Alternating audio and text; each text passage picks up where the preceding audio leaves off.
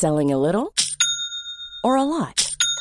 Shopify helps you do your thing however you cha-ching. Shopify is the global commerce platform that helps you sell at every stage of your business. From the launch your online shop stage to the first real life store stage, all the way to the did we just hit a million orders stage. Shopify is there to help you grow. Shopify helps you turn browsers into buyers with the internet's best converting checkout.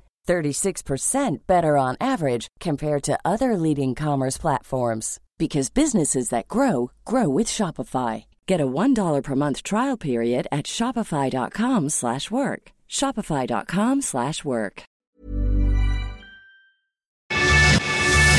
Te lo cuento. Tu dosis diaria de noticias. Y para tener de qué hablar hoy, Estas fueron las noticias de la semana. es lunes y el cuerpo lo sabe. Para empezar, ¿qué tal? Dos buenas noticias en tech. Para celebrar sus 15 años, Gmail anunció una función esperada por muchos, la posibilidad de programar mensajes para que se envíen a la hora que quieran. Por si no se han dado cuenta, es una herramienta buenísima si son de los que les gusta adelantar el trabajo, porque ya no serán los pesados que mandan cosas un viernes por la noche, un domingo mediodía o en la mitad de un partido buenísimo. Genial, ¿no? ¿Y la otra noticia? Facebook prometió que va a modificar su inteligencia artificial para que deje de sugerirle a los usuarios que feliciten por su cumpleaños o que inviten a eventos a amigos que ya han muerto. ¿Es en serio que esto pasa? Sí, señor. Y Facebook sabe que estas sugerencias pueden ser muy dolorosas. Por eso, las cuentas de las personas que han muerto se van a poder marcar como páginas para conmemorar. Con esto, el algoritmo las va a tratar diferente. O sea, ya no les va a recomendar que interactúen con ellas. Además, van a tener una sección especial llamada tributos y los videos y fotos van a seguir disponibles para que puedan recordar a sus seres queridos. Pasando a temas del mundo, ¿vieron a qué presidente africano le tocó decir este jueves, la semana pasada fue el de Argelia y esta vez le tocó a Omar al-Bashir, el presidente de Sudán que estaba en el poder desde el 89. Además de ser uno de los que se enamora de su trono, al-Bashir tiene una orden de arresto de la Corte Penal Internacional por cometer crímenes de guerra y contra la humanidad. Así que sí, chévere que se vaya. La gente sí estaba cansada de él, al punto que las protestas tenían parado al país, pero el problema es que ahora no se sabe si la droga va a ser mejor que la enfermedad. Al parecer el vicepresidente dijo que el ejército había tomado el poder y que ahora van a poner en marcha un Consejo Nacional de Transición. Y el gran miedo es que se instale un gobierno militar y no uno civil. Esperemos que no. Y mientras a unos les tocó salir corriendo, otros están celebrando que se quedan. Esta semana hubo elecciones en Israel y el actual primer ministro Benjamín Netanyahu ganó, pero por poquitico. Los resultados estuvieron tan apretados que al comienzo se hablaba de un empate técnico. Imagínense que el Likud, que es el partido de Netanyahu, obtuvo el mismo número de escaños que el partido de su opositor Benny Gantz. Pero para suerte del primero pudo sumar fuerzas con el resto de partidos de derecha del parlamento y al final logró 65 de los 120 escaños. Lo más increíble es que lo logró por tres investigaciones por corrupción abiertas en su contra y un índice de popularidad súper bajito. Parece que le sirvió la estrategia de atemoriza y vencerás, pues fue a mercados populares y hasta la playa a decirle a la gente que votara por él porque venía a la izquierda.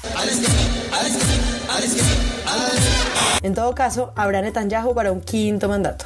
Y vamos a hablar del Brexit, pero prometemos que va a ser breve. El viernes se vencía otro de los plazos que le dieron a la primera ministra Theresa May para presentar un acuerdo definitivo de salida de Europa y obvio no estuvo ni cerca. Viendo que la cosa estaba tan enredada y queriendo evitar un caos económico para todos, la Unión Europea se reunió y le dio al Reino Unido hasta el 31 de octubre para presentar su acuerdo final del Brexit. Eso significa tres cosas. Uno, Que los británicos van a votar en las elecciones del Parlamento del próximo mes. Dos, Que no vamos a tener que oír del tema por los próximos seis meses. tres.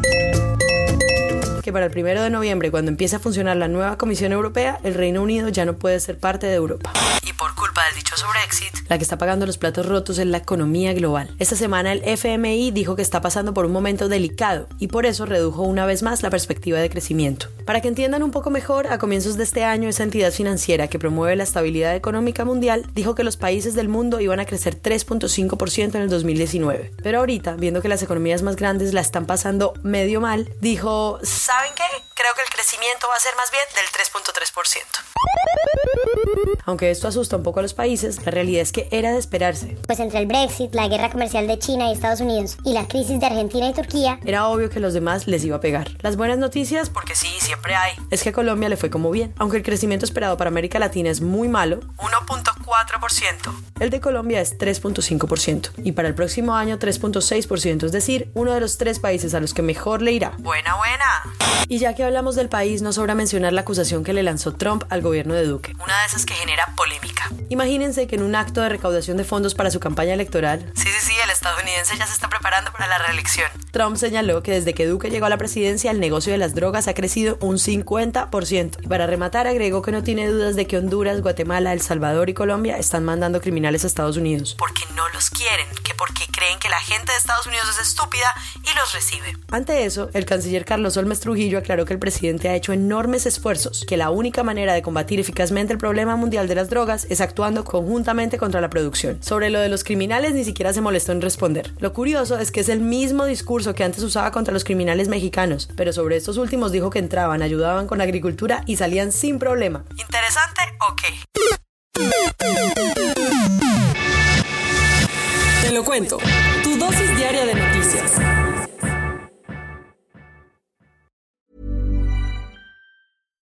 Hi, I'm Daniel, founder of Pretty Litter. Cats and cat owners deserve better than any old fashioned litter. That's why I teamed up with scientists and veterinarians to create Pretty Litter. Its innovative crystal formula has superior odor control and weighs up to 80% less than clay litter. Pretty Litter even monitors health by changing colors to help detect early signs of potential illness. It's the world's smartest kitty litter. Go to prettylitter.com and use code ACAST for 20% off your first order and a free cat toy. Terms and conditions apply. See site for details.